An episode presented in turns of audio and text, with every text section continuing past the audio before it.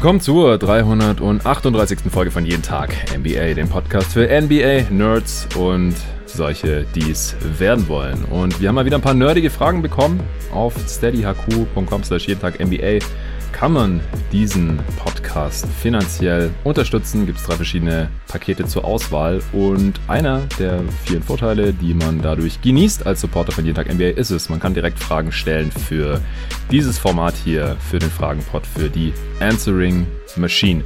Den ersten Teil gab es im gestrigen Pod, beziehungsweise diese Folge erscheint wahrscheinlich erst am Sonntag ähm, nach Spiel 6 von Hawks Bucks, also in der letzten Folge, sage ich jetzt einfach mal mit Arne. Das ist teilweise ein bisschen ausgeufert, denn die Fragen waren äh, so deep und komplex, dass man da teilweise wahrscheinlich einen eigenen Part zu hätte aufnehmen können. Wir haben da unter anderem über die All-Playoff-Teams gesprochen, über ähm, Playoff-Basketball, wie wir da als Coach rangehen würden, als NBA-Coach oder als äh, GM, wie wir das perfekte Playoff-Team basteln würden. Äh, Damian Lillard, Trade, äh, Rumors und Situation in Portland äh, und so weiter und so fort. Heute widme ich mich hier mit einem anderen Gast zusammen, dem restlichen Teil der Fragen und zwar mal wieder mit dem Nikolas Gorni. Hey Nico. Hi Jonathan. Ja, und äh, der autophile Hörer, der wird sofort bemerken, dass dieses Hi Jonathan direkt in höherer Qualität erklungen ist, denn äh, du hast ein neues Mikrofon geschenkt bekommen. Äh, herzlichen Glückwunsch noch nachträglich zum Geburtstag. Deine zwei besten Geschenke waren dieses Mikrofon und ein riesiges Porträt, wie LeBron James Stephen Curry blockt. Zumindest meines Wissens. Ja, ist absolut richtig. Ähm, okay. Ähm, da wurde ich reich beschenkt von meinen Freunden und bin dafür auch sehr dankbar. Da wurde auch unmissverständlich klar, wo meine Priorität in der Freizeit liegt, nämlich beim Basketball. Und ich habe ein paar Freunde, die hier im Pod auch ab und zu mal reinhören und äh, die sich nicht zwar nicht beschwert haben über die Audioqualität meiner Pods, wo ich Gast bin, aber auch gesagt haben, hey, da muss mal ein bisschen was Anständiges her, wenn du weiterhin regelmäßig dabei bleibst. Und dafür bin Stark. ich natürlich sehr dankbar. Ja, ich auch. Ähm, Shoutout an die Freunde unbekannterweise. Freut mich, dass ihr reinhört und äh, dass Nikos sexy Stimme hier jetzt in noch besserer Qualität zu vernehmen ist. Äh, wie geht's denn dir sonst so? Wir äh, haben jetzt auch länger nicht mehr gequatscht. Das letzte Mal war noch hier live vor Ort, zu zweit, vorm Mike hier in meinem Schlafzimmer in Berlin, wo ich jetzt gerade auch wieder sitze. Ja, ich überlege gerade. Ich glaube, das letzte Spiel, das wir gesehen haben, war Game 7, Bucks äh, Nets. Nets, ja, richtig. Ja. ja, ja, genau. Und ich muss sagen, da war ich eigentlich auch ziemlich hyped im Anschluss. Habe mich auch ziemlich auf die Hawks-Bucks-Serie gefreut und die hat auch ziemlich gut losgelegt direkt am ersten Spiel, wo Young, äh, ich weiß nicht, 42 Punkte gemacht hat oder irgendwas in der Richtung. Ich kann mich nicht mehr ganz erinnern. Äh, 48 und 11. 48, 48. Und ähm, richtig coole Serie auch. Und mittlerweile, ich habe es auch getwittert vor ein paar Tagen, muss ich aber ganz ehrlich sagen, also ich freue mich wahnsinnig für Phoenix, muss ich wirklich sagen, das merke ich äh, für Chris Paul, für das ganze Team, das ich einfach super sympathisch finde und die sich auch in jeglicher Hinsicht den Finals-Einzug äh, wirklich verdient haben.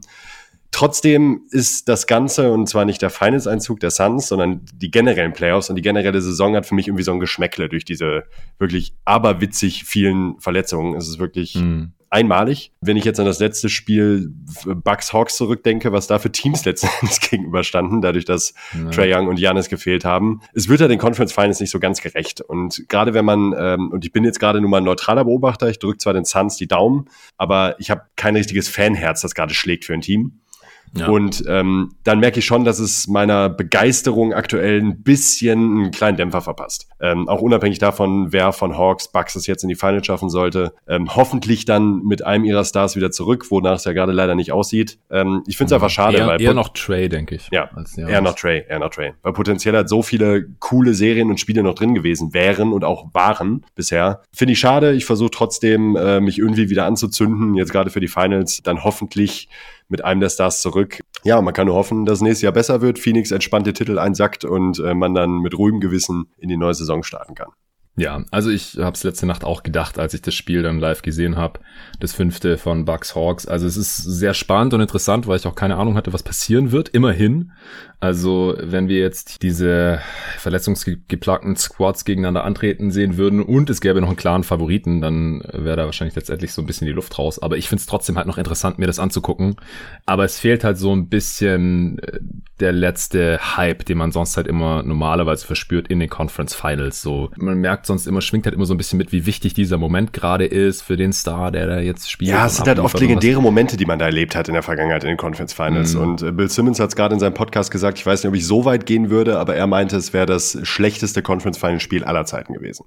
Vom spielerischen Niveau her. Und von den Spielern, die auf dem Platz, mhm. er ist dann, er hat dann, hat er so erläutert, ist bis in die 70er zurückgegangen, ist die unterschiedlichen Paarungen so durchgegangen, meinte in Bezug auf Tragweite und Glamour und auf äh, Starbeteiligung natürlich auch ganz klar, war das schon eine echt öde Veranstaltung. Weil wenn man sich dieses Team jetzt vorstellt, so die zehn besten Spieler, die da auf dem Platz standen, ist das natürlich ohne zwei klare Allstars. Man, Middleton ist ein Allstar, aber ist jetzt vielleicht kein Top-Tier Allstar, äh, nur ein Allstar, ähm, ist das schon ziemlich mau. Ähm, Soweit würde ich aber nicht gehen, weil ich werde ja auch ein bisschen auf deiner Seite, wie du es gerade formuliert hast, es war halt dadurch spannend, dass man eben überhaupt nicht einschätzen konnte, wie so ein Spiel ausgeht. Ohne, ähm, ich hatte keine Ahnung, was da passieren genau. würde. Ich glaube aber, dass das halt eben auch wirklich dann nur die die-hard Basketball-Fans betrifft. Und äh, sobald man ein ja. bisschen mehr Richtung Casual geht, äh, schaltet man, glaube ich, bei so einem Spiel nicht ein, um ehrlich zu sein.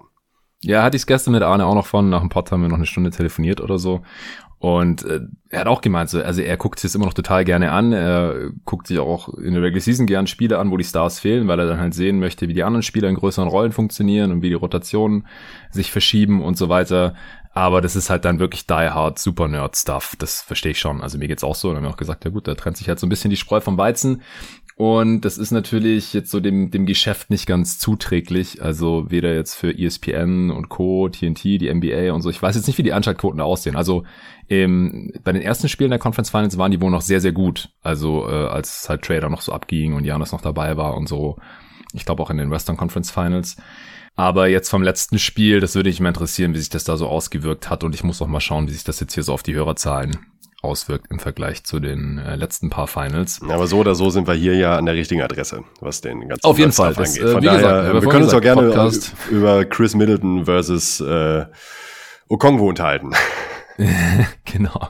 Ja, es ist ja der Podcast für NBA-Nerds und solche, die es werden wollen. Deswegen, ich, ich mache mir hier keine Sorgen. Es ist immer noch Basketball auf sehr hohem Niveau. Nicht auf dem höchsten, auf dem es sein könnte und vielleicht sollte, aber mir persönlich ähm, macht das jetzt nicht so super viel aus und ich äh, schaue die Spiele auch immer noch gerne jede Nacht live. Bin jetzt trotzdem auch ein bisschen froh drüber, dass ähm, jetzt heute Nacht die erste Nacht ist, äh, wo, also ab der es dann nicht mehr jede Nacht in Game geben wird, weil die Conference Finals jetzt einfach vorbei sind im Westen und dadurch gibt es jetzt noch ein, zwei Spiele im Osten und dann Finals nur noch drei Spiele pro Woche und das ja, das äh, tut mir jetzt langsam mal ganz gut, so rein, rein körperlich und auch mental, dass es ein bisschen entspannter wird jetzt. Ich freue mich mega auf die Finals, natürlich auch, wenn die Suns dabei sind, mein Lieblingsteam, kann es immer noch nicht ganz wahrhaben, auch wenn ich da jetzt nicht so super überrascht. Äh, Wie lange hast du denn jetzt äh, jede Nacht durchgemacht? Also was heißt durch, aber zumindest äh, keine Möglichkeit gehabt, eine Nacht durchzuschlafen. Ähm, ja, was heißt durchzuschlafen? Ich habe ja dann einfach immer zu komischen Uhrzeiten geschlafen, ja. entweder davor oder danach halt. Und da habe ich aber dieses Jahr auch nicht so wirklich einen Rhythmus gefunden. Also ich habe äh, die letzten zwei Jahre, da habe ich mich immer dann früher oder später darauf festgelegt, entweder nur vorzuschlafen oder nur äh, mittags zu schlafen. Und dieses Jahr hat das irgendwie nicht so geklappt. Und das, das macht einen dann schon irgendwann so ein bisschen fertig.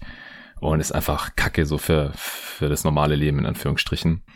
Und ja, seit die Playoffs halt angefangen haben. Das sind ja jetzt sechs Wochen oder so. Ja, schon ordentlich. Ja, genau. Also es geht dann halt irgendwann so ein bisschen an die Substanz. Am Anfang ist man halt so mega hyped, auch gerade dieses erste lange Playoff-Wochenende, da ist es dann gar nicht so ein Thema, da elf Stunden hintereinander Basketball zu gucken und am nächsten Tag wieder, dann am nächsten Wochenende wieder und so weiter. Aber dann irgendwann ähm, wird es einfach schwierig. Also nicht so, dass ich nicht will, sondern irgendwann geht's halt dann nicht mehr so wirklich. Und dann äh, muss man ein bisschen aufpassen, dass man sich nicht übernimmt. Und deswegen gab es jetzt hier auch ab und zu mal Tage, wo es kein Pot gab. Ich hoffe, das ist in Ordnung. Es hat sich bei mir zumindest niemand persönlich beschwert. Äh, vielen Dank für euer Verständnis da auf jeden Fall und auch vielen Dank für das ganze Feedback, das ich immer noch bekomme hier für diesen Podcast und für diese Formate. Äh, aber ich habe es gestern auch schon gesagt, ich habe jetzt auch mal wieder Bock auf andere Formate, gerade so Fragen-Podcast, wo wir einfach locker ein paar andere Sachen mal besprechen können, als immer die Games zu analysieren oder was halt so an News auch passiert ist, Coaching, Hires, äh, kleine und große Skandale. Und das werden wir jetzt heute auch machen. Und äh, vielen Dank schon mal für die ganzen Fragen, die reingekommen sind. Wir fangen jetzt, glaube ich, einfach mal mit der ersten an. Die kam rein von Nils Wölki. Der hat geschrieben, Moin, was denkt ihr, welches Team im nächsten Jahr den größten Sprung zur Vorsaison machen könnte? Ich denke da zum Beispiel an die Timberwolves. Beste Grüße und mach weiter so. Ja, vielen Dank, Nils.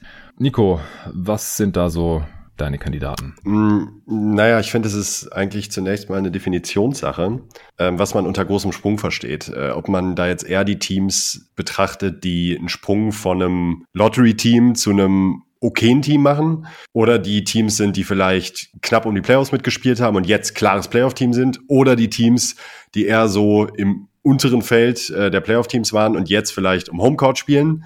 Ähm, mhm. Das ist erstmal Definitionssache, was man unter großem Sprung versteht. Und, ja, ähm, oder wie die, wie die Suns halt, ja, Lottery genau. zu Finals. Ja, gut. Ganz easy. Das ist natürlich ein riesiger Sprung. Der Sprung ist natürlich hammerhart. Äh, den sehe ich jetzt auch bei keinem Team, um ehrlich zu sein in dieser gibt's Saison. normalerweise auch nicht. Äh, gibt's, gibt's eben normalerweise auch nicht. Ähm, und deshalb habe ich versucht, das so ein bisschen zu clustern, eben nach Teams, die halt entweder einen Sprung von gut zu sehr gut machen könnten und Teams, die einen Sprung von sehr schlecht zu ganz okay machen könnten. Was anderes habe ich um ehrlich zu sein auch nicht gesehen. Ja, also ich habe mich da jetzt eher äh, an den Timberwolves orientiert, also von ziemlich schlecht zu Richtung okay. Playoffs oder ja. so. Also aus dem Tabellenkeller raus ja. im Prinzip. Ja. Also die Wolves sind da bestimmt ein Kandidat, die haben ja auch zum Ende der Saison ein bisschen besser gespielt, wobei ich das immer nicht überbewerten möchte, weil zum Ende der Saison halt viele Teams tanken oder halt schon die Stars schon, weil sie schon ihre Playoff-Platzierung safe haben und so. Und dann verliert man halt auch mal gegen die Wolves, wenn da alle einigermaßen fit sind. Aber ich glaube einfach, wenn Carl Anthony Towns fit bleiben kann, wenn Edwards äh, den Trend bestätigt, dass er einfach immer besser wird, je länger er in der NBA spielt, was jetzt auch nicht total abnormal ist, aber bei ihm war die Diskrepanz vom Anfang der Saison zu den letzten Saisonmonaten halt schon extrem und wenn er da einigermaßen dran anknüpfen kann und äh, D'Angelo Russell auch ordentlich damit reinpasst, das Team bleibt ja jetzt auch mal einigermaßen so zusammen. Beasley, Rubio und offensiv ist damit auch schon zu rechnen. Also ich kann mir schon vorstellen, dass die, ja, jetzt vielleicht noch nicht unbedingt um die Playoffs mitspielen, aber zumindest mal so ums Play-In halt. Also das äh, ist jetzt auch nicht mehr so wie früher. Es reicht ja, wenn man, sie sind jetzt auf Platz 13 gelandet, im Westen, wenn sie halt irgendwie drei Plätze nach oben steigen, dann sind sie ja schon im Play-in-Tournament. Das kann ich mir schon gut vorstellen, zum Beispiel. Das halte ich auch für realistisch. Ähm, die, die Wolves sind halt einfach wahnsinnig talentiert. Und ich glaube, dass wenn, äh, wie du schon sagst, Towns eben fit ist und vor allen Dingen Edwards einen Sprung in Richtung bisschen effizienter macht, äh, was er ja stellenweise schon mal angedeutet hat, zumindest, ähm, dass er dazu in der Lage sein könnte, phasenweise, dann ist, glaube ich, schon genug Talent in diesem Team vorhanden, dass man diesen Sprung schaffen könnte zu einem Play-in-Team. So, also ich, ja. ich denke mir so, so ähnlich wie die Grizzlies letztes Jahr vielleicht. Das wäre so das äh, ein sehr positives Outcome, was möglich wäre. Das wäre ja. schon krass, aber das wäre wär halte ich jetzt nicht für ausgeschlossen. Nee, nee, ich auch nicht. Das Ding ist halt, also hier auch nochmal der Disclaimer, solche Fragen vor der Offseason zu beantworten ist halt ziemlich schwer, weil da kann sich halt schon noch einiges tun. Jetzt nicht nur bei den Wolves, die sind jetzt nicht so super flexibel, sondern halt auch bei anderen Teams, ja, die sie überholen kann, wo wir dann halt, wenn es in die Previews reingeht im Oktober, wo dann halt wahrscheinlich die dann über den Wolves ranken müssen, weil die einfach noch besser aussehen dann zu dem Zeitpunkt. Aber die Wolves sind auf jeden Fall ein Kandidat. Ähm, die Kings sind auch immer ein Kandidat für sowas, denke ich, aber auch da hängt viel von der Offseason ab. Das ist ein ziemlich unrunder Kader. Mein Kandidat Nummer eins sind tatsächlich die Pelicans. Einfach wegen Zion. Mhm, Habe ich mir auch Weil der Kader ja. so suboptimal zusammengestellt war. Da wird auf jeden Fall was passieren. Die haben jetzt auch Free Agents, wo Entscheidungen getroffen werden müssen. Lonzo Ball, Josh Hart. Und vor allem haben sie ja den Coach schon geschasst, Stan Van Gundy. Ist schon Geschichte nach einer Saison, was ich auch nachvollziehen kann, denn ich war nie so ganz zufrieden damit, wie sie äh, in der Offense gespielt haben. Jetzt wurde zum Ende der Saison besser, aber auch die, die Rotation, die Lineups da teilweise, die Defense dafür, dass der Kader eigentlich nach Defense First aussieht, hat ziemlich gesackt. Also da ist so viel Optimierungspotenzial und trotzdem ist das Team, wenn Zion auf dem Feld steht, halt schon so gut gewesen, vor allem offensiv. Und sie waren jetzt zehn Spiele unter einer ausgeglichenen Bilanz am Ende, 31 und 41 kann ich mir schon vorstellen, dass die relativ easy zu einer ausgeglichenen Bilanz kommen. Und dann äh, sind die auch zumindest mal im Play-in-Tournament, wo sie jetzt knapp dran gescheitert sind, vielleicht sogar auf sieben oder acht. Ja, das glaube ich auch. Also Zion an sich ist so gut jetzt schon und ich sehe auch nicht, was seine ähm, Entwicklung jetzt abgesehen von irgendwelchen Verletzungen großartig ähm, hindern sollte oder einschränken sollte. Deshalb glaube ich, dass eine halbwegs solide Offseason, wo man ein bisschen mehr Shooting in den, in den Kader kriegt und um Zion rumstellen kann, schon ausreicht, um eben ein ähm, 500er-Team zu werden, glaube ich. Ja, eventuell könnte man auch Brandon Ingram traden. Das ist noch ein relativ großes Asset, der jetzt auch langfristig unter Vertrag steht. Ja, der Vertrag ist nicht ganz billig, aber der hat sich hier diese auch nochmal weiterentwickelt. Bledsoe und Adams wird man eher nicht losbekommen. Die verdienen relativ viel und sind halt auch ein großer, haben einen großen Anteil daran, dass das Team offensiv problematisch ist. Sind auch deutlich älter als Zion, also die passen einfach nicht so richtig rein, aber ich glaube, da wird es einfach schwierig, die irgendwie loszubekommen. Deswegen ist das Ceiling da ein bisschen gedeckelt, aber wie gesagt, sie waren halt jetzt in der Form schon so gut mit Zion. Zion wird auch nochmal höchstwahrscheinlich besser werden, weil das haben 20-Jährige nun mal so an sich, die so talentiert sind. Und dann muss man halt mal schauen, ähm, wen man jetzt hält von den Restricted Free Agents und wie das Team dann nächste Saison aussieht, ob äh, Carol Lewis auch nochmal einen Schritt nach vorne machen kann, Nikhil Alexander Walker, äh, vielleicht auch Jackson Hayes. Das ähm, ist auf jeden Fall alles drin und deswegen sind die hier ein ganz heißer Kandidat für mich. Hast du noch ein anderes Team? Ja, ich hatte mir tatsächlich noch die Heat und die Celtics aufgeschrieben, ähm, wo ich jetzt nicht mhm. mit einem gigantischen Sprung rechne, aber glaube, dass beide ziemlich ähm, verseuchte Saisons hatten in, im letzten Jahr und dass gerade bei den Celtics, glaube ich, deutlich mehr drin sein könnte. Und ich glaube, dass die Celtics durchaus um Homecourt mitspielen sollten im nächsten Jahr, wenn sie fit sind. Und ja. jetzt auch, ähm, je nachdem, was für Moves noch passieren im Sommer, halte ich das für durchaus möglich. Und ich glaube auch, dass die Heat mit einem vollständig fitten Jimmy Butler äh, auch sicher in den Playoffs stehen und nicht äh, bis da in den Daumen bangen müssen, wie jetzt in dieser Saison. Ja, das kann ich mir auch sehr gut vorstellen. Die Heat ähm, waren am Ende immer noch auf Platz 6 mit 40 und 32, aber eine ziemliche Seuchensaison und die sind jetzt auch relativ flexibel im Sommer. Da wird sich jetzt natürlich noch einiges entscheiden. Also wenn die mit ihrer Flexibilität irgendwie einen weiteren Star reinholen können, dann kann es da schnell nach oben gehen. Wenn sie Oladipo halten, dann habe ich keine Ahnung, was passiert. Oder wenn sie ihr Team einigermaßen einfach nur zusammenhalten, Duncan Robinson halten, Kendrick Nunn, die ähm, Restricted Free Agents sind, die Celtics hatten eine ausgeglichene Bilanz, auch eine solchen Saison, haben junge Spieler, die tendenziell noch besser werden und Walker ist jetzt ja weg, Horford ist dafür reingekommen. Ich kann mir auch gut, sehr gut vorstellen, dass das nächste Saison deutlich besser laufen kann. Im Osten stechen mir noch die Toronto Raptors ins Auge, denn die mhm. haben ja eigentlich massiv underperformed, auch eine solchen Saison gehabt. Am Ende haben sie dann noch ein bisschen getankt äh, was ihn jetzt auch den vierten Draftpick eingebracht hat. Also hat sich gelohnt, äh, hier nicht um, also Team, aus Teambuilding-Aspekten, um hier nicht mehr in, nicht mehr ums Play-In-Tournament mitzuspielen, auf Platz 12 im Osten zu landen mit ein bisschen Lottery-Glück. Natürlich schon die Frage, was mit Lowry passiert, aber grundsätzlich würde ich die Raptors auch da sehen, ja. Da ist mehr drin als äh, 27 und ja, 45. Also 18 Siege und eine ausgeglichene Bilanz das äh, war schon tough und der Kern, der ist ja jetzt nicht super jung, sondern die haben schon um Titel, also haben schon Titel gewonnen und ähm, mit Van Vliet, äh, Anunobi, Siakam, da ist normalerweise mehr drin und dann noch ein paar passenden Rollenspielern, äh, junge Spieler, die noch äh, Potenzial haben, Luft nach oben haben, sind gut gecoacht von Nick Nurse und so weiter. Also kann mir gut vorstellen, dass die nächstes Jahr ähm, wieder weiter oben landen. Es sei denn, sie läuten irgendwie eine Übergangssaison ein. Siakam hat ja auch eine Schulter-OP jetzt gehabt und äh, wird den Anfang der Saison verpassen. Außerdem ist er jetzt auch öfter mal Teil von Trade-Gerüchten. Ich glaube, da gab es auch noch eine Frage zu nachher. Ist direkt die nächste. Ist direkt die nächste. Gut, dann äh, ist es doch die perfekte Überleitung. Von äh, Sebastian Klute. Wie wäre aus eurer Sicht ein möglicher Fit von Pascal Siakam bei den Warriors einzuschätzen und würde das schon ausreichen, um wieder ganz oben mitzuspielen? Oder was fehlt noch? Wie siehst du das? Du hast, glaube ich, irgendwas dazu schon getweetet gehabt. Ja, richtig? ich habe getweetet. Ich habe die ähm, potenzielle Starting Five ähm, Curry, Clay Thompson, Wiggins, Siakam und Draymond Green getweetet und meinte, dass es unabhängig vom Realismusgrad eigentlich schon ganz nett aussieht. So als äh, als, äh, als, als, als Starting Five. Ähm, da gibt's natürlich erstmal grundsätzlich zu überlegen, was müsste man denn abgeben fürs, äh, fürs Siakam. Ähm, also mhm. entsprechend auch, was man dann überhaupt noch für Spielermaterial übrig hat in diesem Team, um die Frage beantworten zu können. Gibt man dann Ubre, schmeißt man den mit rein, schmeißt man Wiggins vielleicht sogar mit rein, weil man ihn mit reinschmeißen muss. Das würde schon was ändern. Ähm, ja, Ubre müsste es seinen Trade sein, weil wenn das nicht, wenn man das nicht macht, dann muss man ja Wiggins mit reinpacken. Stimmt, ja, stimmt. Ja. Das ist halt schon eine Frage, die man beantworten müsste, die jetzt auch nicht gerade unerheblich ist. Trotzdem finde ich diesen Core, also wenn ich jetzt so sogar Draymond Green mal ausklammer, dieser Core Siakam, Curry und äh, Clay Thompson, finde ich schon ziemlich gut, muss ich sagen. Das ergänzt sich sehr schön. Wenn man da noch entsprechend ähm, Shooting dazu kriegt, wenn man eben Draymond mit aufs Feld ste stellt, weil das wäre sonst ziemlich gruselig.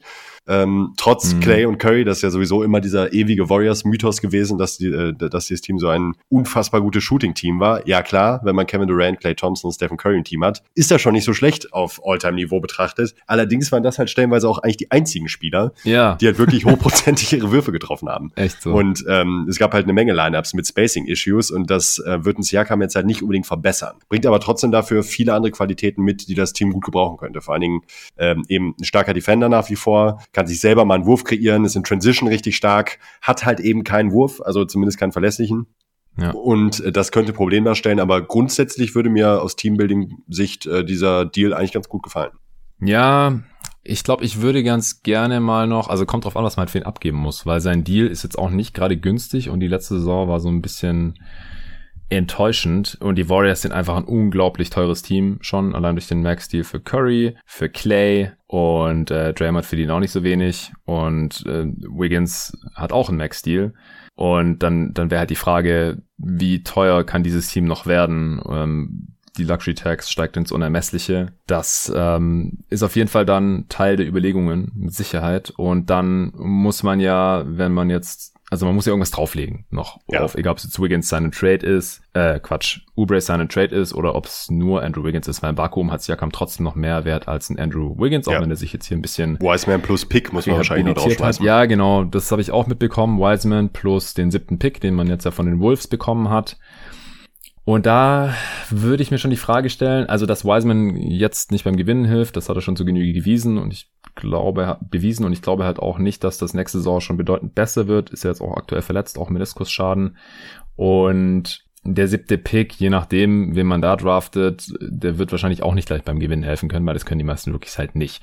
Und die Warriors, die müssen jetzt das Fenster, das man noch hat, mit Prime Curry, der gerade vielleicht die beste Regular Season seiner Karriere gezockt hat, und Draymond Green, der wieder auf All Defense, äh, Defensive Niveau verteidigt hat und äh, einem Clay, der wahrscheinlich trotz seiner schweren Verletzungen, die er jetzt hatte und dass er zwei Jahre keinen NBA-Basketball gespielt hat, wahrscheinlich trotzdem noch gut genug sein wird, dass man eigentlich wieder oben mitspielen können sollte. Das muss man jetzt einfach maximieren und deswegen würde ich auch einen Trade gutheißen für einen Win-Now-Player wie Siakam, der äh, schon eine Meisterschaft geholt hat, der ähm, jetzt auch in die Age 27 Season geht, der jetzt quasi in der Prime ist und der spielerisch, wie du gerade schon gesagt hast, auch ganz gut reinpasst. Das Spacing würde mir auch ein bisschen Sorgen machen, aber ich glaube, ich fände es ganz geil, dass man halt mit Draymond und ihm auf den großen Positionen spielt. Ja und ähm, Looney hat ja jetzt auch schon seine Player Option gezogen. Das heißt, man hätte noch einen größeren Body dahinter, dann für die größeren Brocken, den man reinholen kann, wenn die beiden dann halt keinen Bock haben, irgendwie 48 Minuten gegen Embiid zu verteidigen oder so. Aber äh, ich glaube, dass Siakam selbst halt extrem profitieren könnte von äh, Curry ja. und Thompson. Ich meine, gut, das ist jetzt keine schnelle These, denn eigentlich fast jeder Spieler profitiert von Spielern wie Stephen Curry und Clay Thompson, die derartige Gravity mit aufs Feld bringen. Aber gerade Siakam ist so ein Spieler, glaube ich, der mit ein bisschen mehr Raum zum Operieren äh, schon echt auch gerade eine ähm, Verbesserung in puncto Effizienz effizient sein könnte, auch im Vergleich zur letzten Saison. Ich glaube, dass er da viele der dass er ein bisschen diese enttäuschende Saison, die er jetzt gezeigt hat, da sehr gut wieder wettmachen könnte in so einem Kontext. Das glaube ich auch. Die Frage ist nur, ist dieses Upgrade von Wiggins, der ja jetzt überfordert war als zweite Offensivoption, als zweite Scoring-Option hinter Curry im Prinzip in diesem Team da im Play-in-Tournament, das, ähm, ja, da hat man schon gesehen, dass er das einfach nicht kann. Aber wenn dann Clay wieder zurück ist und er quasi dann eins nach hinten rutschen würde in der Hackordnung, da könnte ich mir schon vorstellen, dass das plus der Pick der Wolves plus Wiseman vielleicht wertvoller ist als nur Siakam. Klingt jetzt vielleicht krass. Mhm aber dass man bevor man so einen Deal dann macht, vielleicht äh, Wiseman und den äh, Pick für irgendwas anderes tradet ähm, und, und Wiggins gar nicht mit reinschmeißt. Kann man sich auch Dame Lillard holen, ne? Also. Boah. Zum Beispiel. Ja, genau. Also dieser siebte Pick, der ist relativ wertvoll. Ja, ist jetzt kein Top 5 Pick oder Top 4. Es wird ja in Draft-Expertenkreisen eher als Four-Player-Draft gesehen. Deswegen ist der, der siebte Pick der jetzt nicht so super wertvoll wie ein Top 4 Pick vielleicht. Aber ich glaube, bei vielen Front Offices hat Wiseman als ehemaliger zweiter Pick und dann je nachdem, wie die da den siebten Pick sehen, schon noch relativ viel wert. Also ich weiß halt nicht, ob Siakam jetzt der das beste Trade-Paket wäre. Ja. Also es wäre schon, wäre ein Upgrade, aber vielleicht geht da sogar noch mehr oder ähm, vielleicht ist, ist Wiggins, also als, als Flügelspieler, der nur die dritte Scoring-Option ist und sich defensiv verbessert hat. Ist ja ganz okay eigentlich, finde ich. Ist, ist, ist er auch ganz okay, ja. genau. Und Siakam verdient jetzt halt auch äh, 33 Millionen, 35 Millionen und dann 38 Millionen. Wiggins verdient weniger. Ja, Trotzdem sollte man halt, das glaube ich schon, wenn man Wiseman traden möchte und den Anu bekommt man ja, dann sollte man ihn tatsächlich jetzt traden, glaube ich nämlich auch. Ja, genau ja, aus dem das, Grund, wie du es gesagt nicht, hast. Ist, das ähm, man denkt jetzt noch, ja, Top 2, äh, ähm, zweiter Pick der Draft und da schlummert auch noch was, da ist großes athletisches Potenzial, bla bla bla. Ähm, noch eine Saison, wo er das so gar nicht abrufen kann, so, so überhaupt nicht und auch keine wirklichen Andeutungen macht und dann sinkt der Wert halt rapide. Also ich glaube auch, dass man äh, ihn jetzt in den Ring schmeißen sollte und sich auch gehörig umschauen sollte, um äh, einen Win-Now-Move zu tätigen. Ob das dann Siakam ist, äh, steht in den Sternen, ob das Sinn macht. Ja, es, es sei denn, ähm, die Krankenakte sieht gerade nicht so toll aus wegen dem Meniskusschaden und deswegen wartet man vielleicht noch bis zur Deadline oder so. Das, das oder weiß ich jetzt halt nicht. Ja, aber so vom Grundsatz her keine schlechte Idee mit Siakam, aber ist jetzt für mich kein No-Brainer für, für das Paket, das da so kolportiert wird. Nee. Gut, dann kommen wir zur nächsten Frage von André Leidig. Eure Expertise in Sachen Küchenpsychologie ist gefragt. Reggie Jackson ist der Anti-Simmons dieser Playoffs. Seine Rolle ist im Vergleich zur Regular Season gewachsen und Outcome sowie Effizienz gestiegen. Er scheint die großen Momente herbeizusehen und sein Confidence Level in diesen nochmal pushen zu können. Und das alles für einen Minimum Contract. Ich möchte ihn hier auch aus Respekt vor Nico nicht mit Big Shot Rob vergleichen. Danke dir. Viel unterschiedlicher könnten Spieletypen auch kaum sein. Aber sind es solche Charaktere, die als Mosaikstückchen so manchen nominellen Contender erst richtig befähigen, den ganz großen Wurf zu landen? Spieler, an deren unbändigen Siegeswillen und Urvertrauen sich selbst Stars wie Paul George, Dirk, in Klammern mit Terry und Duncan aufrichten können und konnten. Und klar, es gibt auch Top-Tier-Superstars, die diese Charaktereigenschaft mitbringen und ihrerseits aufs Team übertragen können. MJ Bird etc. Ja, Irrational Confidence, Guys. Love it. Also ich meine, wir, ja, wir, genau, wir, können jetzt hier Ding. eh nicht wirklich analysieren, wenn wir mal ehrlich sind. Also äh, ja. das ist jetzt eigentlich so eine, so eine Bauchfrage, was ich übrigens sehr cool finde. Vielen Dank dafür, André. Ähm, willst du mal losschießen, ob du da irgendeinen Einfluss siehst oder ähm, fangen wir mal an. Ja, also über Reggie Jackson habe ich auch mit äh, Arne im letzten Pod schon ausgiebig gesprochen, aber da haben wir eher so ein bisschen sein Game analysiert und inwiefern er seinen Wert steigern konnte und sowas. Aber dass er einer der Top-Tier Irrational äh, Confidence Guys ist, das, äh, das ist klar. Und dass es solche Spieler gibt, das ist ja auch nicht, überhaupt nicht von der Hand zu weisen. Also, Andrea hat es ja gerade schon ganz gut dargelegt. Das sind einfach Spieler, die sich im Schnitt für besser halten, als sie eigentlich sind und deswegen auch keine Angst haben, in großen Momenten Würfe zu nehmen, weil sie denken, sie treffen eh jeden und können es genauso gut wie ähm, LeBron oder Kobe oder wer auch immer. Und das haben halt viele Championship-Teams gehabt oder Teams, die weit ja. gekommen sind in den Playoffs in den letzten Jahren. Wir haben ja auch bei unseren äh, Playoff-Previews oder sonst, wenn wir halt über die Playoffs quatschen oder über Contender und so, dann fallen uns solche Typen ja auch immer auf und dann erwähnen wir das ja auch mal ganz gerne oder sagen, ja, hier dieses Team ist halt so einen typischen äh, Championship-Kader, weil die halt so einen Spieler haben, den schmeißt du mal rein äh, im vierten Viertel und dann knallt er dir drei Dreier rein und rettet dem Team halt den Arsch. Und was ist ich, J.R. Smith fällt mir da zum Beispiel ja, auch gleich äh, wieder ein. Das ist ja auch so der, der Prime Irrational Confidence Guy. Äh, André hat Jason Terry genannt, der auch nie All-Star war, aber halt hinter Dirk einfach die zweite Option war, auch relativ konstant. Ähm, Tim Hardaway Jr. zum Beispiel bei den Mavs, äh, der geht so ein bisschen in die Richtung. Würde auch Van Fleet finde ich auch ein bisschen, tatsächlich.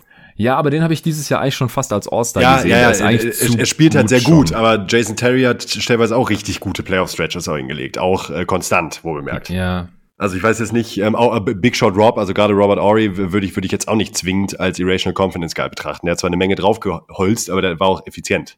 Also ja, äh, vielleicht müssen wir da ein bisschen äh, unterscheiden ja, zwischen Rollenspielern, die in großen Momenten die Würfe nehmen und treffen und ja, Rollenspieler, die ähm, halt Irrational Confidence Guys. Also so Dion Waiters versus Robert Ory.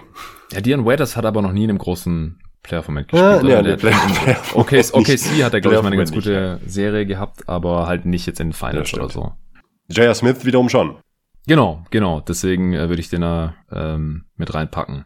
Aber ja, klar, also solche Spieler sind auf jeden Fall wichtig, sind nicht unabdingbar, würde ich behaupten. Also die Suns zum Beispiel, die haben jetzt nicht wirklich so einen Spieler. Campaign geht so ein bisschen in die Richtung. Jay Crowder. Crowder. Ja, ja, eigentlich ist es am ehesten noch Jay Crowder. Ja. Stimmt. Ja. die Lakers letztes Jahr KCP noch am ehesten, nicht mal J.R. Smith. Ja, hatte ich auch überlegt. Caruso vielleicht so ein bisschen, aber auch nicht so. Der ist mm. einfach nur ein Hustler, aber nicht so richtig Irrational Confidence. Ja, also JR war ja im Team, aber der hat ja kaum gespielt. Ja, Waiters auch.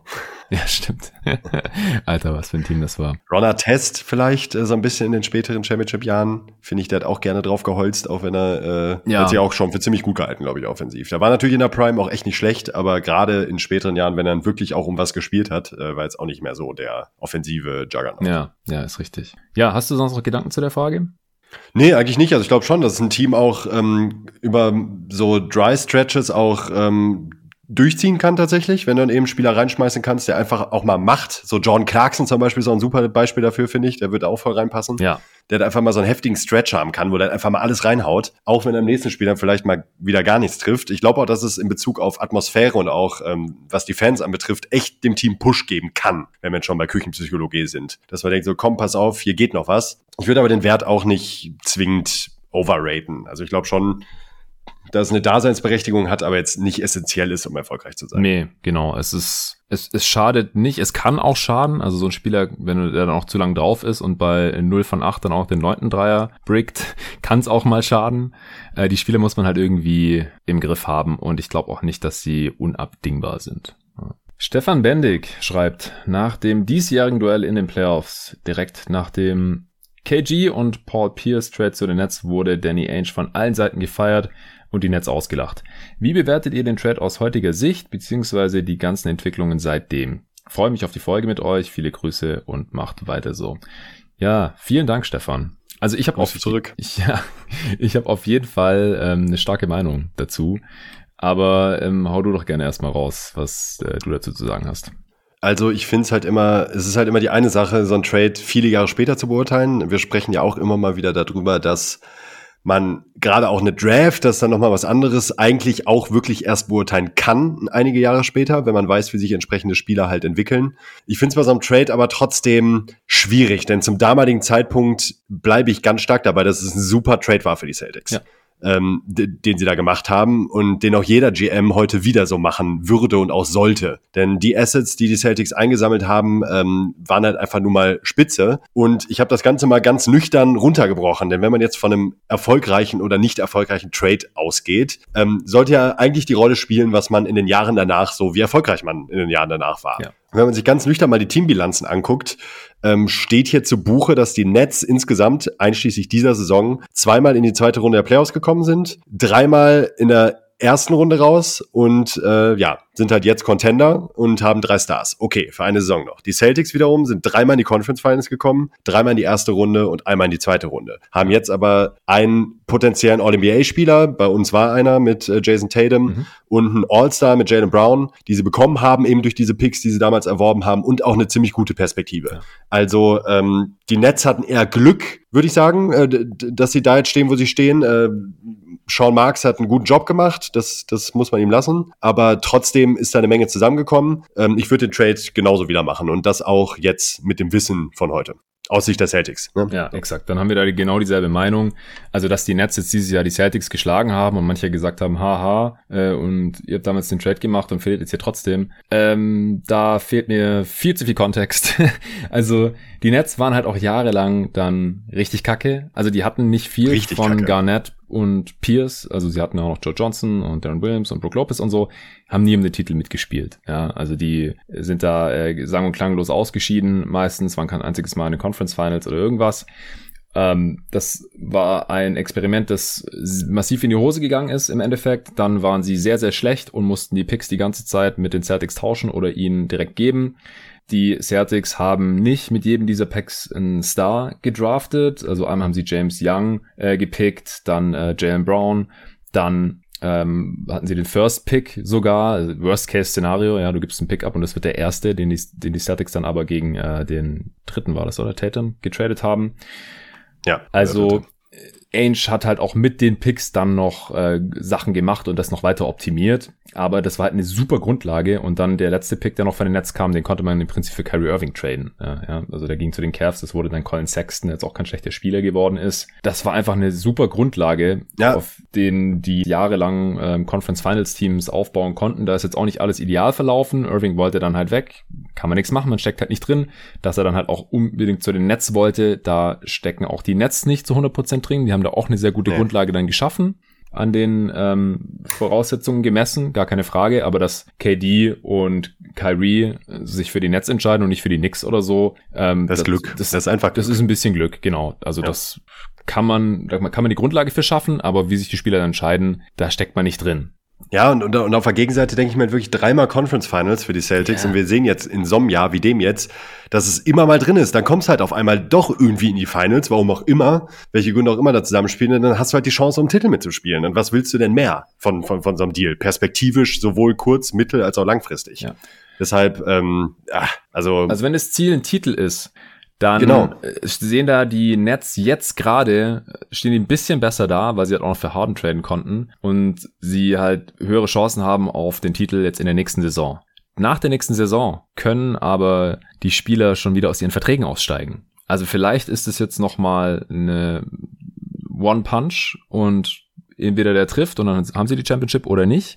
Und langfristig haben die Celtics wahrscheinlich bessere Chancen. Also in, in den, über die nächsten fünf bis zehn Jahre haben die Celtics wahrscheinlich mehr Chancen, um die Meisterschaft mitzuspielen als die Nets. Nächstes Jahr haben, oder wenn man dieses Jahr noch mit reinzählen möchte, da hatten die Nets ja auch eine gute Chance, eine bessere als die Celtics, hatten die Nets jetzt bessere Chancen.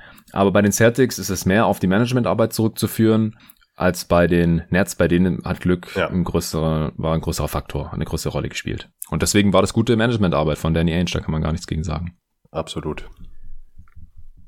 Schön, dann kommen wir zu Simi Seifert. Er schreibt, Grüße, wie seht ihr den aktuellen Trend hin zum Smallball mit Blick auf zukünftige Kaderplanungen?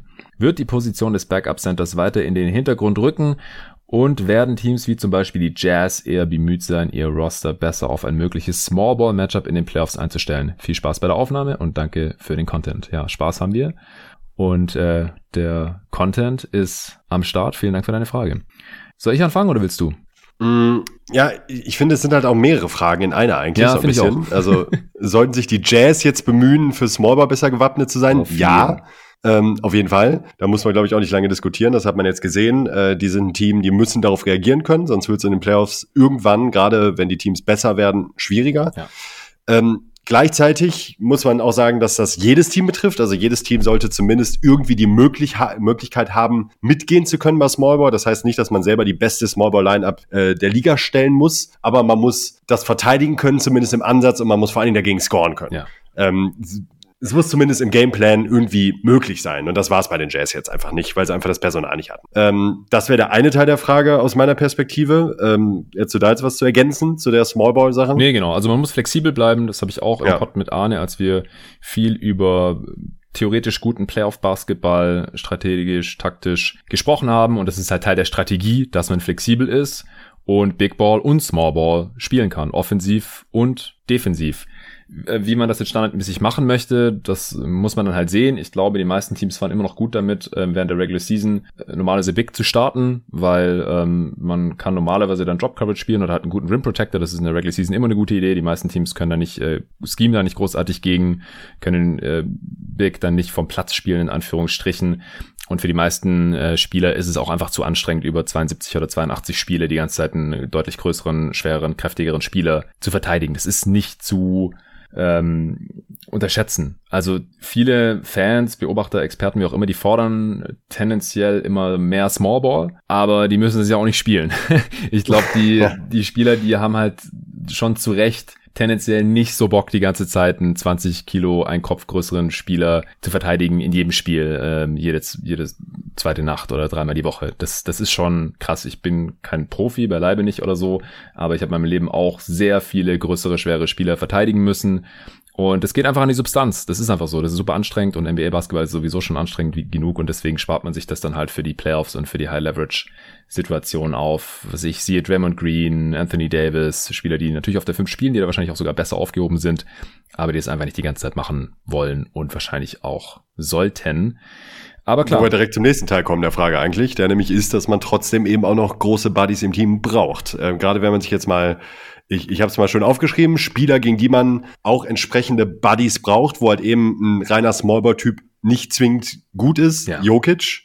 Ja. Joel Embiid, ähm, DeAndre Ayton habe ich jetzt einfach mal zugeschmissen. Nicht, dass ich sagen würde, der ist jetzt genau auf demselben Niveau, aber das sind eben Spieler, die in den Playoffs warten und auch warten werden mhm. in den nächsten Jahren, wo man jetzt ungern irgendeinen zu klein geratenen äh, Wing dagegen stellt. Ähm, und dann halt eben natürlich auch noch Spieler wie Janis und Anthony Davis, ne, die, wenn man gegen die spielt, jetzt hat man es gesehen, Blake Griffin sah stellenweise ganz okay aus gegen Janis. Ähm, jetzt haben wir Clint Capella bei den Hawks stehen, aber man braucht einen großen Buddy, um so einen Spieler verteidigen zu können. Ähm, auch das gilt auch für Anthony Davis. Und ich glaube schon, dass man auch in der Hinsicht, du hast es gerade schon gesagt, variabel bleiben muss. Also du musst sowohl Big Ball mitgehen können, wenn es das entsprechende Matchup mit einem Jokic oder einem Embiid ähm, verlangt, aber genauso eben auch Small Ball mitgehen können, wie beispielsweise gegen äh, die Brooklyn Nets oder eben auch ähm, gegen die LA Clippers. Ja, exakt so ist es.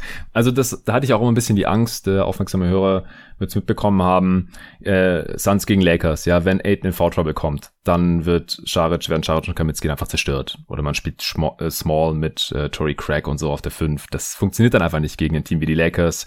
Gegen Jokic hatte ich auch die Angst, äh, dass Aiden vielleicht hier und da mal Foul Trouble haben könnte. Und was halt passiert, wenn man nicht mehr mit einem Big Body gegen Jokic verteidigt, das hat man in der Serie gegen die Blazers gesehen. Die wurden halt vernichtet in den Minuten ohne Jokic.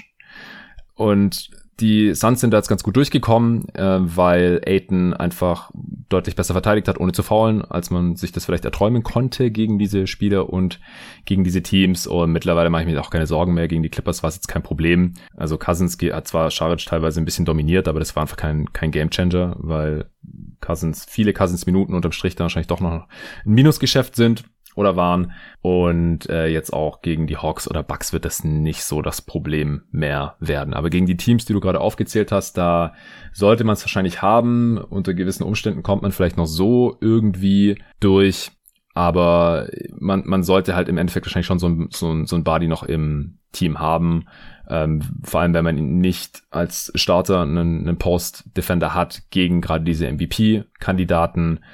Aber äh, davon gibt's wahrscheinlich mehr, als man braucht in dieser Liga. Und deswegen sollte man die nicht überbezahlen. Man sollte die auch nicht zu hoch draften oder zu viel in einem Trade für diese Spielertypen abgeben. Grundsätzlich. Nächste Frage von sehr anonym. Er schreibt, äh, hallo, vielen Dank für all die schönen Pots in letzter Zeit. Sehr, sehr gerne. Danke fürs Zuhören. Die letzten Jahre gab es oftmals ein Team, was ein klarer Favorit war für ein paar Jahre. Ich denke ja an die Lakers, Ende der 00er meint er wahrscheinlich. Äh, die Heat, dann die Warriors, jetzt ja eigentlich wieder die Lakers mit der Betonung auf eigentlich und in naher Zukunft tippen ja viele die Nets sehr hoch. Was denkt ihr, dass das Next Gen Power Horse der Liga, Powerhouse meint wahrscheinlich der Liga, wird so für 2025 plus? Willst du?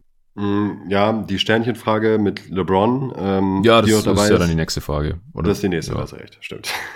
Die Sternchen, die Sternchen markieren, glaube ich, seine äh, verschiedenen Fragen. Der hatte auch drei, die eine davon habe ich gestern schon mit Arne gemacht. Ah, okay. Deshalb war ich irritiert. Ja, da kann ich ganz schnell was zu sagen und auch sehr kurz. Es gibt ein paar Teams, die Potenzial dafür hätten, aber ich habe absolut keine Ahnung. also 2025 plus dachte ich auch, wow. Also es gibt ja, aktuell, denk mal ich, zurück. Es gibt keinen. Denk mal zurück. Was? Das letzte vor fünf Jahren, ja, äh, ja waren die Cavs Champion gegen die Warriors. Da ja. war Durant noch nicht mal bei den Warriors. Ähm, es passiert aber so viel, gerade mal, also auch was Talentbewegung angeht. Wir schauen uns jetzt mal an, dass jetzt ein Luca neu dazugekommen ist, ein Trey Young, ein Janis nochmal einen Riesensprung gemacht hat äh, das sind so viele Entwicklungen, zusätzlich zu der Draft, die jetzt dazu kommt und eben zu Trades und Free Agency.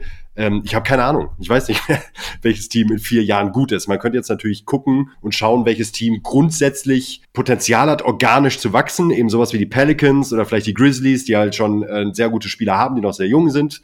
Aber ey, äh, weiß einer von uns, ob Zion, Luca, Ja oder Trae Young noch bei ihren Teams spielen in drei oder vier Jahren? Keine Ahnung. Nee, genau, weil es hat ja gerade auch kein Spieler einen Vertrag über 2025 Eben. hinaus. Eben. Niemand. Geht gar nicht. Also jetzt ab dieser Offseason dann wieder. Aber also wir wissen einfach bei keinem einzigen Team, wer da unter Vertrag sein könnte. Klar, Spieler mit Rookie-Deals, die sind äh, langfristig an den Team gebunden, erstmal die vier Jahre und dann haben, hat das Team halt auch Matching Rights und wenn die dann irgendwie ein 2 plus 1 Deal unterschreiben oder sowas, dann äh, sind das insgesamt sieben Jahre und so könnte man hier irgendwas zusammenspinnen, aber pff, keine Ahnung. Äh, die Nets habe ich vorhin schon angedeutet. Äh, die Stars können halt nächsten Sommer aus ihren Verträgen aussteigen und zwar alle drei. Das heißt, wenn nächstes Jahr irgendwas jo. Blödes passiert, dann stehen die Nets 2022 ohne irgendwen da, außer Joe Harris, der ist noch da. Und der Andre Jordan, hey, herzlichen Glückwunsch. Der spielt dann immer noch 10 Millionen, während die anderen alle schon weg sind. Geil. Äh, und sonst haben die einfach absolut niemanden mehr im Kader dann stehen. äh, können dann wieder von Null anfangen. Oder die bleiben einfach da, aber die, die werden ja auch nicht mehr jünger. Ähm, klar, die haben, wie gesagt, relativ hohe Chancen, je nachdem, was die jetzt im Sommer machen, ob die das Team noch ein bisschen ergänzen können. Ich, mir fehlt da immer noch ein bisschen das defensive Personal, auch wenn sie dazu overperformed haben in den ersten zwei Playoff-Runden gegen die äh, Celtics und Bucks. Die können nächstes Jahr einen Titel gewinnen, auch vielleicht noch in ein, zwei Jahren. Aber in vier, fünf Jahren, pff, kein Plan, da sind die halt auch schon echt alt dann. Also Durant wird jetzt 33, darf man nicht vergessen. Ansonsten, es gibt gerade tatsächlich nicht so dieses Team, wo man sagt, die äh, spielen jetzt die nächsten fünf Jahre oder in drei, vier, fünf Jahren safe um die Championship mit, nee. denke ich. Also wenn ich sagen müsste, ab in fünf Jahren, dann müsste man sich wahrscheinlich angucken, wer das die, die tollsten Draftpicks die nächsten Jahre. Das ist natürlich OKC ganz vorne mit dabei. Ähm, und wie schnell können die dann äh, wieder drei MVPs hintereinander ziehen, hat Sam Presti ja schon mal gemacht. äh, ist natürlich sehr unwahrscheinlich, gar keine Frage. Und ansonsten muss man sich halt angucken, wer hat die besten jungen Stars oder Duos oder so. Ich finde da tatsächlich die Suns gar nicht mal so uninteressant. Mit Booker 24, Bridges 24 und Aiton 22 ist ein nettes Trio. Und je nachdem, ähm, also selbst wenn Chris Pauls nochmal für drei Jahre unterschreibt, wenn der dann weg ist, ist Aiden immer noch als 25 und Booker 27, dann kommen die gerade mal erst so in ihre Prime rein. Das gefällt mir jetzt als Fan eigentlich ganz gut, da bin ich da eigentlich ziemlich entspannt, solange Robert Sava dieses Mal halt nicht irgendwie rumknausert, äh, wenn man einen Contender hat oder wenn man jetzt sogar die Championship gewonnen hat, sondern dieses Team einfach nur zusammenhält. Bitte, bitte, bitte. Aber es ist gerade gar nicht so einfach. Also Sixers mit Embiid könnten oben mit dabei sein, aber da müssen, muss jetzt auch was passieren. Habe ich mit Phil ja letzten Sonntag ausführlich besprochen. Dann, oh, ja, ähm, aber in vier Jahren, das finde ich ja das Ding. Genau, also in vier Jahren, ja, genau. Also okay, die in vier Jahren jetzt mal außen vor. Sagen wir jetzt aber mal die nächsten paar Jahre einfach. Äh, jedes Team mit Luka Doncic wird die nächsten zehn Jahre wahrscheinlich eine gute Chance haben, um mitzuspielen, aber zu den Mavs kommt nachher auch noch eine Frage. Äh, gefällt mir gerade gar nicht, was die Franchise da so macht. Und nee. ja, genau, Zion. Aber da ist halt auch, was bauen die da für ein Team drumherum? Von den Bucks bin ich immer noch nicht überzeugt. Und Janis ist ja auch der jüngste von den ganzen guten Spielern dort. Jetzt mit ähm, 26, alle anderen sind schon so um die 30. Äh, wenn die dieses Jahr nicht die Championship holen, dann haben sie vielleicht die nächsten ein, zwei Jahre noch eine gute Chance. Aber danach wird es dann auch schon eher düster. Celtics haben wir vorhin schon angesprochen. Äh, Brown Tatum ist ein gutes Duo. Jetzt mal sehen, äh, was Stevens als Manager so drauf hat und sie haben halt einen Rookie-Head Coach. Also da gibt's gerade deutlich mehr Fragezeichen für mich als Ausrufezeichen, was diese Frage ja. angeht. Ist aber auch spannend, also das Total. wird sich alles noch zeigen jetzt hier die nächsten Jahre. Ja, LeBron-Frage, die du, wo du gerade schon fast vorgreifen wolltest. Das ist wahrscheinlich so ein Reflex von dir. Oh, LeBron. Äh, natürlich wird LeBron, wenn es mit seiner Gesundheit so weitergeht, den ewigen Punkterekord knacken. Fragezeichen, Smiley. Vielen lieben Dank. Ähm, ich glaube, wir haben die Frage letzte Offseason schon mal beantwortet. Jetzt ja, ich glaube auch. LeBron natürlich einige Spiele ausgefallen in dieser Regular Season, deswegen dauert es noch ein bisschen länger. Ich habe das jetzt nicht nochmal ausgerechnet. Hast du es gemacht? Ja, klar. Ja, klar. Und? Zwei Saisons oder so? Also ihm fehlen halt noch 3000 Punkte. Ja. Und das hieße entweder noch zwei Saisons mit 25 Punkten im Schnitt oder so drei mit 20. Und ich glaube, das äh, ist durchaus realistisch. Easy. Nächste ja. Frage.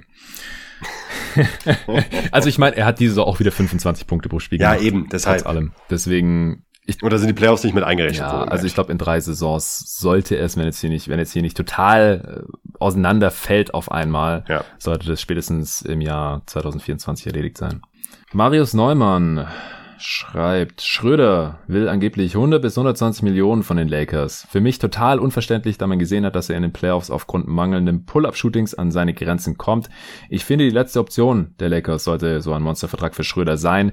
Welche Alternative gibt es noch für die Lakers? Mein Traum wäre ja Lowry oder Reggie Jackson für die Mid-Level, aber die bekommen auf dem Markt sicherlich mehr. Ja, ich habe gestern mit Arne auch schon über Dennis Schröder gesprochen. Wir haben ihn erwähnt bei den Spielern, die in diesen Playoffs an Wert verloren haben sollten. Und er hat ja in der Regular Season schon 84 Millionen über vier Jahre ausgeschlagen. Ich sehe überhaupt nicht, wie, ja, that's tough, man. oh Gott, ich, ich sehe überhaupt nicht, wie er einen dreistelligen Millionenbetrag von irgendwem außerhalb von LA angeboten Niemals. bekommt. Niemals. Nee. Die Lakers sind jetzt halt in der Zwickmühle, dass sie Schröder entweder bezahlen oder er könnte weg sein, halt dann für weniger Geld. Äh, was weiß ich, aus Trotz oder weil er gar nicht mehr so Bock hat auf die Lakers oder keine Ahnung, will dann vielleicht zu den Knicks, die ihm 90 Millionen geben oder so, will ich jetzt nicht ausschließen. Aber wer, wer auch deutlich überbezahlt, wenn wir ehrlich sind. Also ich fand schon 84,4 fand ich eigentlich schon so hart an der Grenze. Also wenn man ja, schon heavy. nach wie vor davon ausgeht, dass ein durchschnittlicher Starter so um die 15 Millionen verdient, Center eher weniger, die sind weniger wert, äh, Wings eher mehr und Point Guards halt gerade so um den Dreh, denke ich, kommt hin. Ähm, ist Schröder wirklich überdurchschnittlich, wenn man davon ausgeht, mhm. dass er überdurchschnittlich ist und er ist halt gerade in seiner Prime und so, äh, starker Defender, dann sind 20 Millionen eigentlich das absolute Maximum und dann hat Absolut. er da jetzt schon mehr abgelehnt gehabt. Wie, ja. wie will er denn 120 Millionen rechtfertigen? Er ist kein All-Star, nicht mal annähernd. Also, sorry, nichts nee. gegen ihn. Es ist einfach nur vergleichen mit anderen NBA-Spielern, dann ist es leider einfach so. Und das Geld wäre halt auch nicht wert gewesen nach seiner Saison bei den Thunder, bei der letzten, finde ich. Da, die halt wo merkt deutlich besser war als die letzte. Aber selbst danach wäre das nicht wert, meiner Meinung nach. Ähm, ja, 120 Millionen über fünf Jahre wäre möglich. Das sind halt 24 Millionen im Jahr. Äh, welcher Non-All-Star Point Guard verdient denn 24 Millionen im Jahr? Das, das passiert einfach nicht. Und 100 wären halt äh, über fünf Jahre, was ja bei dem eigenen Team geht, ähm, wären halt 20 Millionen pro Jahr. Wie gesagt, das, das fände ich auch schon krass. Vor allem halt, also fünf Jahre, das wäre dann halt auch so ein bisschen äh, Years not Dollars oder Years and Dollars wäre dann da so ein bisschen das Problem, weil man darf ja nicht vergessen, Schröder ist auch schon Ende 20. Äh, ich gucke gerade nochmal nach, wie alt er jetzt genau ist. Und äh, wenn man ihn dann halt in, in fünf Jahren noch, das ist ja dann äh, wahrscheinlich auch ein progressiver Deal, 28 wird er jetzt. Das heißt, in äh, fünf Jahren dann in der Age 33 Season, wenn der dann irgendwie noch 23 Millionen verdient oder so, wenn er nicht mehr so schnell ist in der Defense, dann. Und er hat keinen Wurf, genau, lebt von seiner Athletik. Also, das könnte ein richtiger Katastrophendeal sein, wenn man dem Schröder jetzt über 100 Millionen hinterher wirft. Ja, also da würde ich anstelle der Lakers schon ganz genau hingucken auf dem Free Agency Markt, ja. ob nicht jemand für die Mid-Level zu haben ist. Also gerade in Lowry könnte ich mir schon vorstellen, wenn ihm Gewinn jetzt wichtiger ist, der hat ja auch schon genug Geld verdient in seiner Karriere eigentlich. Wenn er nochmal um Titel mitspielen möchte, kann ich mir schon vorstellen, dass er das macht für 10 Millionen über, also 30,3 der die volle Mid-Level, volle Mid-Level Exception. Das wäre jetzt auch kein schlechter Deal für ihn. Und Reggie Jackson, ich denke, der würde für die ähnliche, also fürs gleiche Geld dann für die volle Mid-Level kann auch bei den Clippers bleiben. Aber da kann ich mir auch vorstellen, dass halt ein Team mit Capspace ankommt und ihm ein bisschen mehr bietet. Wobei der halt auch schon 30 ist. Also ich halte es eigentlich für realistischer, dass die Lakers einen Spieler für die Mid-Level bekommen, der ähnlich gut ist wie Schröder, als dass wir Schröder dieses Geld geben. Persönlich. Ja, glaube ich auch. Also ein Lowry hat halt auch in seiner Karriere jetzt schon fast 200 Millionen Dollar verdient. Ja. Und äh, ich glaube auch, dass, wie du gerade gesagt hast, man könnte ihm ja sogar einen ganz guten Deal anbieten. Und damit würden die Lakers natürlich deutlich besser verhandeln. Schröder auch gegenwertlos ziehen zu lassen und sich einen Lowry mit der Mid-Level zu holen, ähm, das wäre fast schon Best Case für die Lakers, würde ich sogar sagen, äh, kaderpolitisch betrachtet. Äh, sie, sie, sie stecken natürlich in einer unangenehmen Situation. Ich weiß nicht, ob ein Sign-and-Trade mit Schröder vielleicht noch eine Option sein könnte, ja. aber unwahrscheinlich, wenn halt eben diese wahnsinnig krassen, ähm, ungerechtfertigten Konditionen verlangt, die man ihm dann vielleicht zahlen würde, dann ist er natürlich auch nicht leicht zu traden. Ja, übrigens, ich will ihm das gar nicht vorwerfen, dass er das verlangt, weil man kann nur bekommen, ja, wonach man fragt. Würde ich auch verlangen. Ist, äh, ich verlange auch einiges ja, in meinem Leben. Genau. Hoch einsteigen, ja, dann äh, auf jeden Fall. Holt man das Maximum raus. Von daher ähm, disst ihn jetzt nicht, weil er 100 bis 120 Millionen irgendwo gesagt hat oder weil es irgendwie geleakt ist. Ich weiß gar nicht, was die Quelle ist. Ich habe es aber auch mitbekommen auf jeden Fall und ich halte es auch nicht für unrealistisch. Aber ich halte es halt für unrealistisch, dass er es bekommen wird.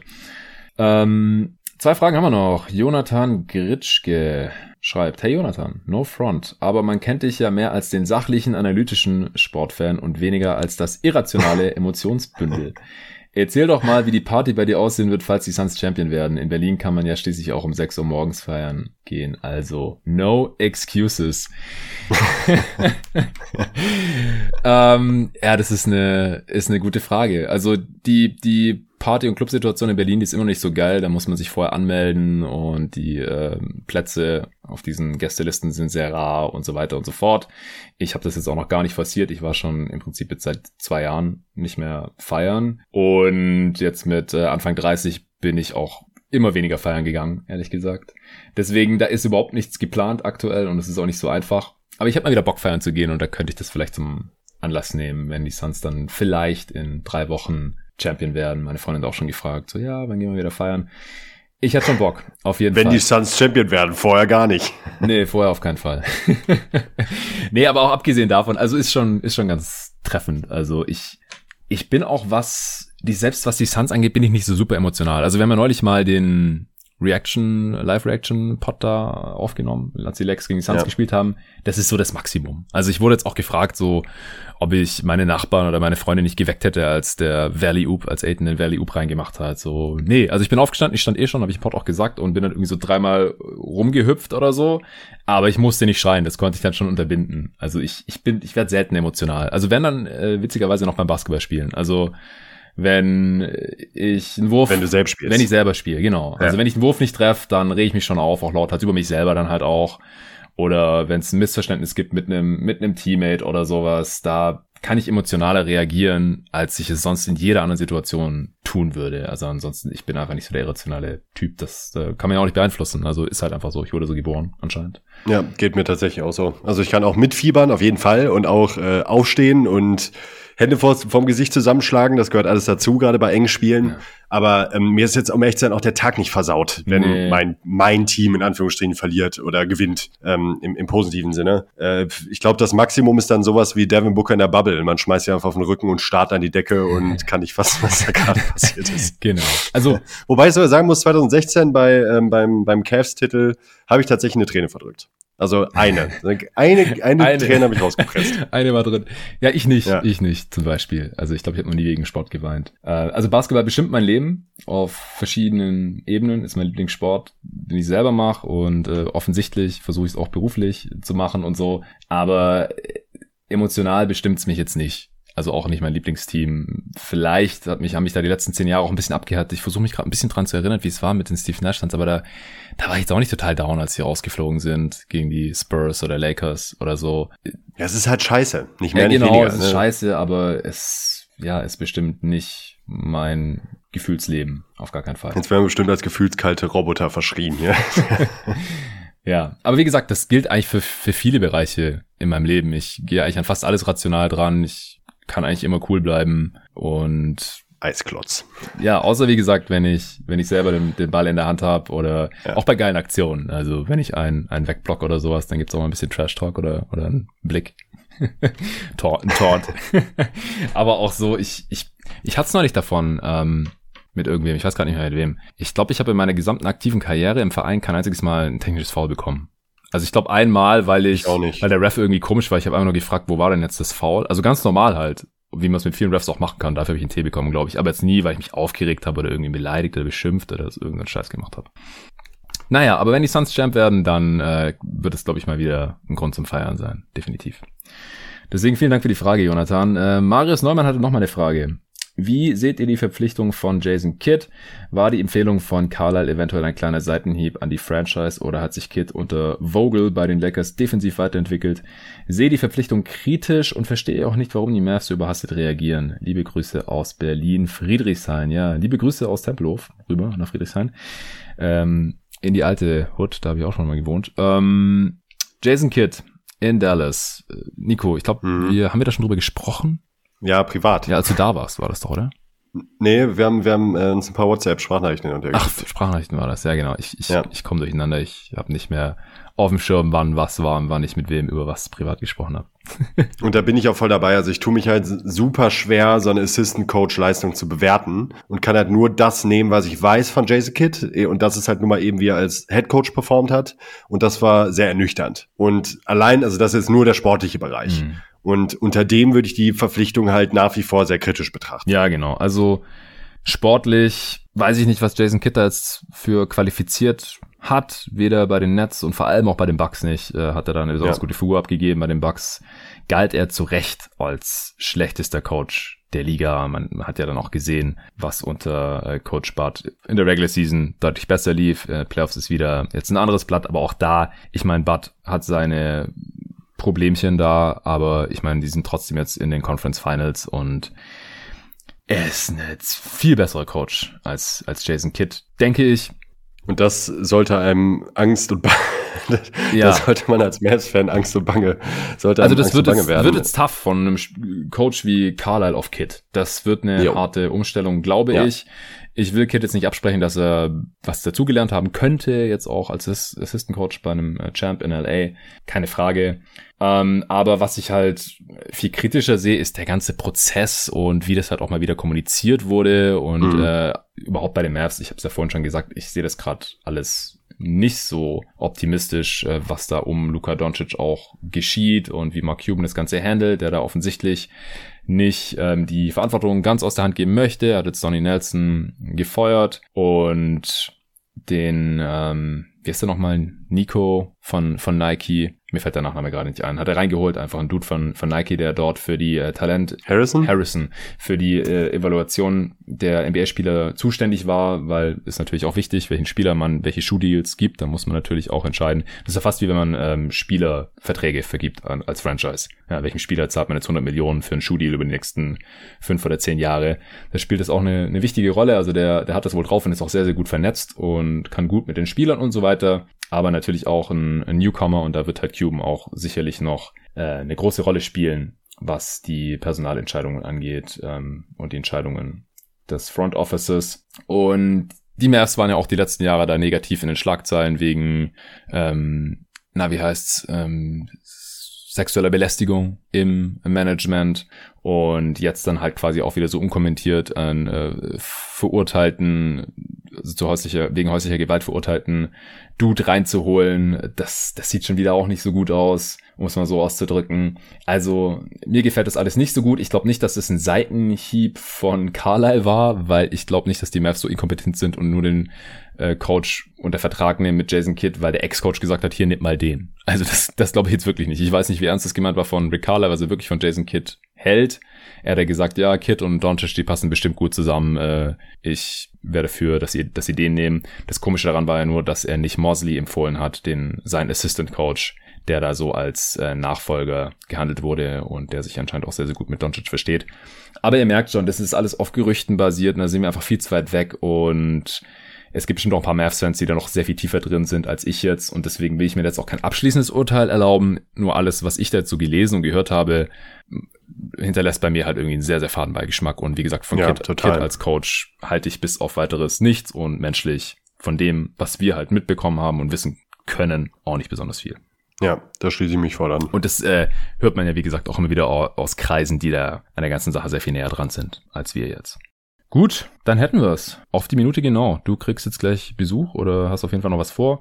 Und wir haben alle Fragen hier abgearbeitet. Deswegen sage ich danke, Nico, dass du deinen äh, Freitagabend hier äh, geopfert hast. Den äh, Pod gibt's wie gesagt dann am Sonntag nach Spiel 6 Hawks Bucks. Bin gespannt, was die Hawks in Atlanta zeigen können. Das äh, habe ich ja in der letzten Folge schon rausgehauen. Und ähm, wenn ihr diesen Pod hört, dann wisst ihr da schon mehr und ich werde dann wieder die Analyse von Spiel 6 hier noch hinten mit dran schneidern. Vielen Dank für die Fragen nochmal und danke. Bis dahin.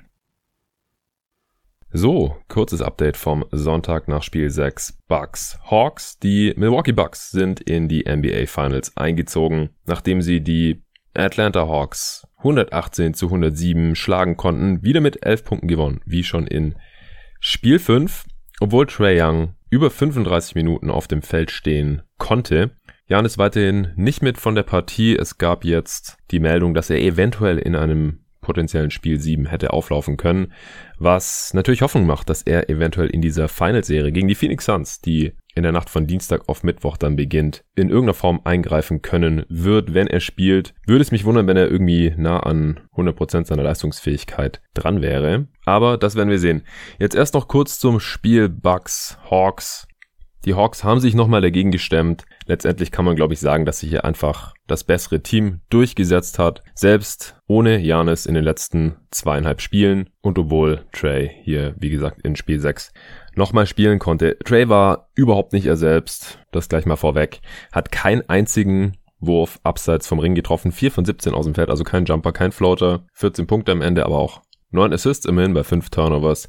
Also ich denke, es war deutlich besser, als wenn er nicht gespielt hätte und seine Minuten irgendwie sich auf Lou Williams, der wieder kein gutes Spiel hatte, und Chris Dunn, der dann nur Garbage Time am Ende gespielt hat, verteilt hätten. Auf der anderen Seite war Chris Middleton Mann des Spiels mit 32 Punkten, 23 davon im dritten Viertel, hatte keine gute erste Halbzeit und war Anfang des dritten vor allem dann sehr schnell on fire, hat einen persönlichen 13 zu 0 Run hingelegt, da waren die Bucks schnell mit 15 vorne statt nur noch mit zwei Punkten.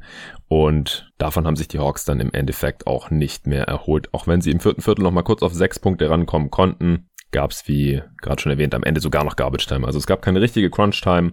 Ich bin jetzt auch ein bisschen froh, dass die Serie einfach vorbei ist und auch das bessere Team in den Finals den Phoenix Suns gegenübersteht. Wie gesagt, ob und inwiefern Janis mitspielen kann, das bleibt jetzt hier allein noch abzuwarten. Die Vincenzo fehlt bei den Bucks natürlich auch nach wie vor, aber die Hawks waren hier jetzt schon am Ende eine ziemliche Rumpftruppe. Heute Cam Reddish, Topscorer. Also heute sage ich schon wieder in Spiel 6 Cam Reddish, Topscorer. Ich konnte das Spiel übrigens auch nicht live schauen, das erste Spiel der Playoffs, bei dem das nicht möglich war. Meine Schwester hat Geburtstag gefeiert, hier in Berlin, meine andere Schwester. Und ihr Freund kam zu Besuch, haben hier gepennt und deswegen war von vornherein klar, ich werde dieses Spiel nicht live sehen können. Ich habe es jetzt hier gerade nachgeholt am Sonntag. Und wie gesagt, ich bin froh, dass das Ding hier jetzt durch ist. Cam Reddish, 21 Punkte, 6 von 7 Dreier, also hauptsächlich von hinter der Dreierlinie gepunktet. Hat dann auch am Ende im vierten Viertel gespielt, anstatt Kevin Herter, der ein ziemlich mieses Spiel erwischt hat, heute nur 5 Punkte, bei zwei von zehn aus dem Feld. Sein Wurf ist einfach überhaupt nicht gefallen. Ein von sechs Dreiern nur getroffen. Chris Middleton hat Hurter auch ziemlich vernascht da im dritten Viertel. Cam Reddish hat es dann etwas besser machen können. Mit ihm auf dem Feld waren die Hawks sogar bei plus vier. Aber gereicht hat es dann am Ende eben auch nicht mehr. Gerade in der ersten Halbzeit hatte ich das Gefühl, dass beide Teams offensiv Probleme hatten mit der Switching, die des jeweils anderen Teams. Die Bucks haben auch ein Adjustment gemacht und zwar ähm, PJ Tucker auf Trae Young abgestellt konnte man natürlich mal ausprobieren und gucken, ob Trey das irgendwie bestrafen kann. Konnte er nicht, dazu war er einfach nicht körperlich fit genug, nicht explosiv genug, konnte seinen ledierten Knöchel, wo er den Bone Bruise hat, seit er auf dem Fuß des Schiedsrichters umgeknickt war, das konnte er einfach nicht wirklich belasten. Und wenn er dann doch mal zum Korb gezogen ist, gab es auch mal ein, zwei Szenen, in denen er PJ Tucker dann in der ISO einfach geschlagen hat, in, der, in denen er es mal probiert hat hat man auch gesehen, dass er Schmerzen hat und dass es auf jeden Fall nichts ist, was er dauerhaft und wiederholt machen kann in dem Spiel. Und wie gesagt, außerhalb, abseits des Rings ging in diesem Spiel bei Trae Young eben auch nichts. War ein Schatten seiner selbst. Und dadurch, dass PJ Tucker auf Trae Young war, konnten sie dann eben auch bedenkenlos switchen, die Screens mit den Bigs, wenn Collins oder Capella für Young gescreent haben, weil dann eben Tucker einen von den beiden verteidigt hat, was jetzt eben per se einfach kein Mismatch ist. PJ Tucker ist ja auch zusammen mit Clint Capella, der hier auf der Gegenseite steht, sind das die beiden Spieler, die in den letzten Saisons die meisten Possessions geswitcht haben in der gesamten NBA. Einfach weil sie halt viel für Houston gespielt haben und da das die letzten Jahre ja unter Mike D'Antoni auch das defensiv Scheme gewesen war. Deswegen hat es defensiv auf beiden Seiten eigentlich ganz solide funktioniert. Wie gesagt, Chris Middleton hatte auch keinen guten Start ins Spiel. Topscorer zur Halbzeit war noch Drew Holiday, der 10 Punkte aus 12 Shooting Possessions hatte. Bei den Bucks fielen die Dreier mal wieder nicht, bei den Hawks aber eben auch nicht. Und da war der Topscorer Bogdan Bogdanovic mit 11 Punkten zur Halbzeitpause. Und dann ist Chris Middleton im dritten Viertel eben mal wieder eingefallen, dass er eigentlich der beste Spieler in dieser Serie ist, solange Janis und Trey eben nicht fit sind. Hat dann auch entsprechend gespielt und dann eben, wie gesagt, mal kurz einen rausgehauen. Auch Holiday war in der zweiten Halbzeit richtig stark, hat seine körperlichen Vorteile, wie auch schon im letzten Spiel, immer wieder ausgespielt in der Zone. Sein Dreier ist heute nicht gut gefallen, nur 4 von 12, Middleton 4 von 10. Middleton am Ende mit 32 Punkten, 4 Rebounds, 7 Assists, auch 7 Turnovers. Also er hatte abseits dieses Stretches, wo er gefühlt alles getroffen hat, da hat er erstmal ein, zwei freie Dreier reingeknallt und danach auch seine patentierten Contested Stepback und Pull-Up Jumper getroffen, ein paar Mal zum Ring gekommen. Alle Freiwürfe hat er auch getroffen in dem Spiel. Aber abseits davon hat er jetzt hier kein keine super Performance hingelegt. Holiday mit 27, 9 und 9 aus 24 Shooting Possessions, aber auch 6 Turnovers. Lopez heute nach seinem famosen Spiel 5 auch nur mit 13 Punkten. Er war zwar effizient, aber wurde da als offensiv auch nicht mehr so sehr eingebunden, beziehungsweise das Pick and Roll gegen die Hawks Defense hat dann auch nicht mehr so gut funktioniert. Mit ihm auf dem Feld waren die Bucks am besten, vor allem weil er defensiv natürlich einfach eine Macht ist. Plus 25 mit Brook Lopez heute auf dem Feld. Portis hatte auch kein so gutes Spiel, wie noch in Spiel 5. 12 Punkte aus 11 Shooting Possessions, keinen seiner 3 Dreier getroffen, 9 Rebounds, Tucker 1 von 7 Dreiern. Also es war bisschen Not gegen Elend. Die Bucks waren, wie gesagt, das bessere Team, haben auch zeitweise dann mit über 20 Punkten geführt. Aber eine dominante Performance war das hier jetzt heute nicht. Zumindest offensiv gesehen. Ja, defensiv war das ganz gut. Auch da ähm, haben die Hawks jetzt natürlich, was ich auch schon im letzten Spiel gesagt habe und durch Trays Rückkehr heute so sehr wieder limitiert war, hat sich das auch nicht geändert, dass sie einfach niemanden haben, der konstant Switches äh, in Isolation bestrafen kann.